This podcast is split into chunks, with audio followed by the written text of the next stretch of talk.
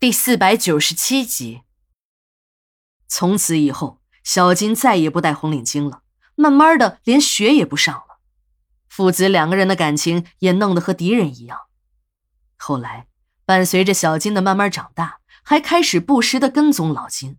只要老金和哪个女人多说几句话，小金冲上来就大骂，说父亲老金在外面搞破鞋，所以才会把妈妈给害死。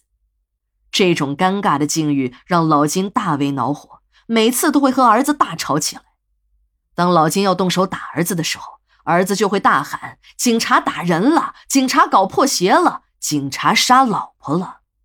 这些雷人的口号立刻会引来无数的围观群众。穿着一身警服的老金不敢恋战，只得仓皇撤退。儿子给老子造谣，可能是最灵验的了。很快。局里的领导便知道了这件事儿。虽然经过查实，儿子小金说的那些都是子虚乌有的事儿，但考虑到这些事情的社会影响极其恶劣，老金也被调离了一线，干上了刑警队的司机。对刑警这一行极其热爱的老金，受了儿子的整，更是火大了。自此，老金便搬进了单位的宿舍，连家也不怎么回了。小金一天天的长大。都快三十岁了，也没有一个女朋友。一个小混混便恶搞小金，申请了一个网号，化身成了美女，还说早就看中了小金，想要和他耍个朋友。小金一听，立即美上了天。经过几天的热恋，两个人还确定了恋爱关系，还要找个没人打扰的地方约会。傻乎乎的小金不知道这是个圈套，还真的赶到了殡仪馆的停尸间来约会了。这小子还真的是一根筋，这么恶搞的玩笑，明眼人一看就知道是个骗局。可小金到了停尸间，还认为是女朋友在和他开玩笑，正在停尸床上躺着装死人呢。老金还说，那天他从七哥坐的那把轮椅上发现了一个重大线索，正是这个线索帮他破了这个惊天的大案。早上一起来。太阳已经升了老高，我的心里暗暗叫苦啊！这什么破闹钟，为什么没响呢？这么近的路程，上班还能迟到，真的是见了鬼了！我抓起衣服披在了身上要下楼，刚一拉门便响了起来，不是闹钟罢工，而是我昨天晚上故意关掉的。今天我休息。我拍了拍脑袋，还想再躺一会儿，可经过刚才这一紧张，就再也没有睡意了。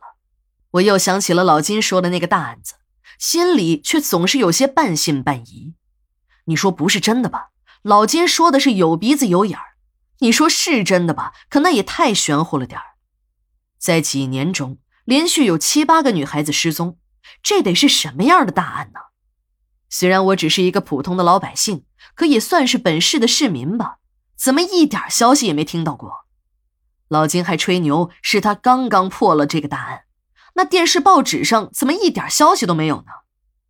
我这个人好奇心重，尤其是对这种重大的案子更是好奇。想着想着，我有了点印象。那天在四楼的杂物间里清理那些废弃的档案卷宗副本时，好像有一本是关于这个案子的。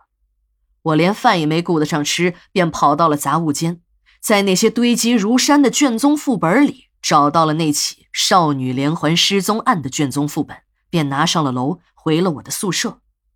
由于房间多，我一个人便霸占了两间这两间办公室内部是通着的，有一道门隔着，里面是我的宿舍，外间是我的办公室。早上没有什么事儿的时候，我是不出去吃早餐的。最近的小吃不离馆里也得有六七百米的距离，天气又冷。为了吃一口热乎饭菜，跑出去那么远，有点不值得。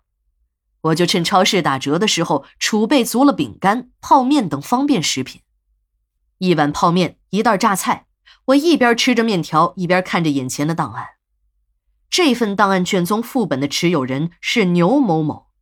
为了不引起有关人等的偏偏联想，相关办案人员的名字我就省略了。谈这些与治安形势一片大好相违背的事儿。做一些技术处理还是应该的，因为毕竟不是在表扬人，可以随便的喊名字。再说了，有些事情，比如说侦破率、死刑、劳教等，在我国还是比较敏感的话题。稍微注意一下报纸、电视，就会知道，官方数据里是不会报道一年中有多少死刑犯被执行死刑，多少人被劳教，充其量只会公布一下综合的犯罪率。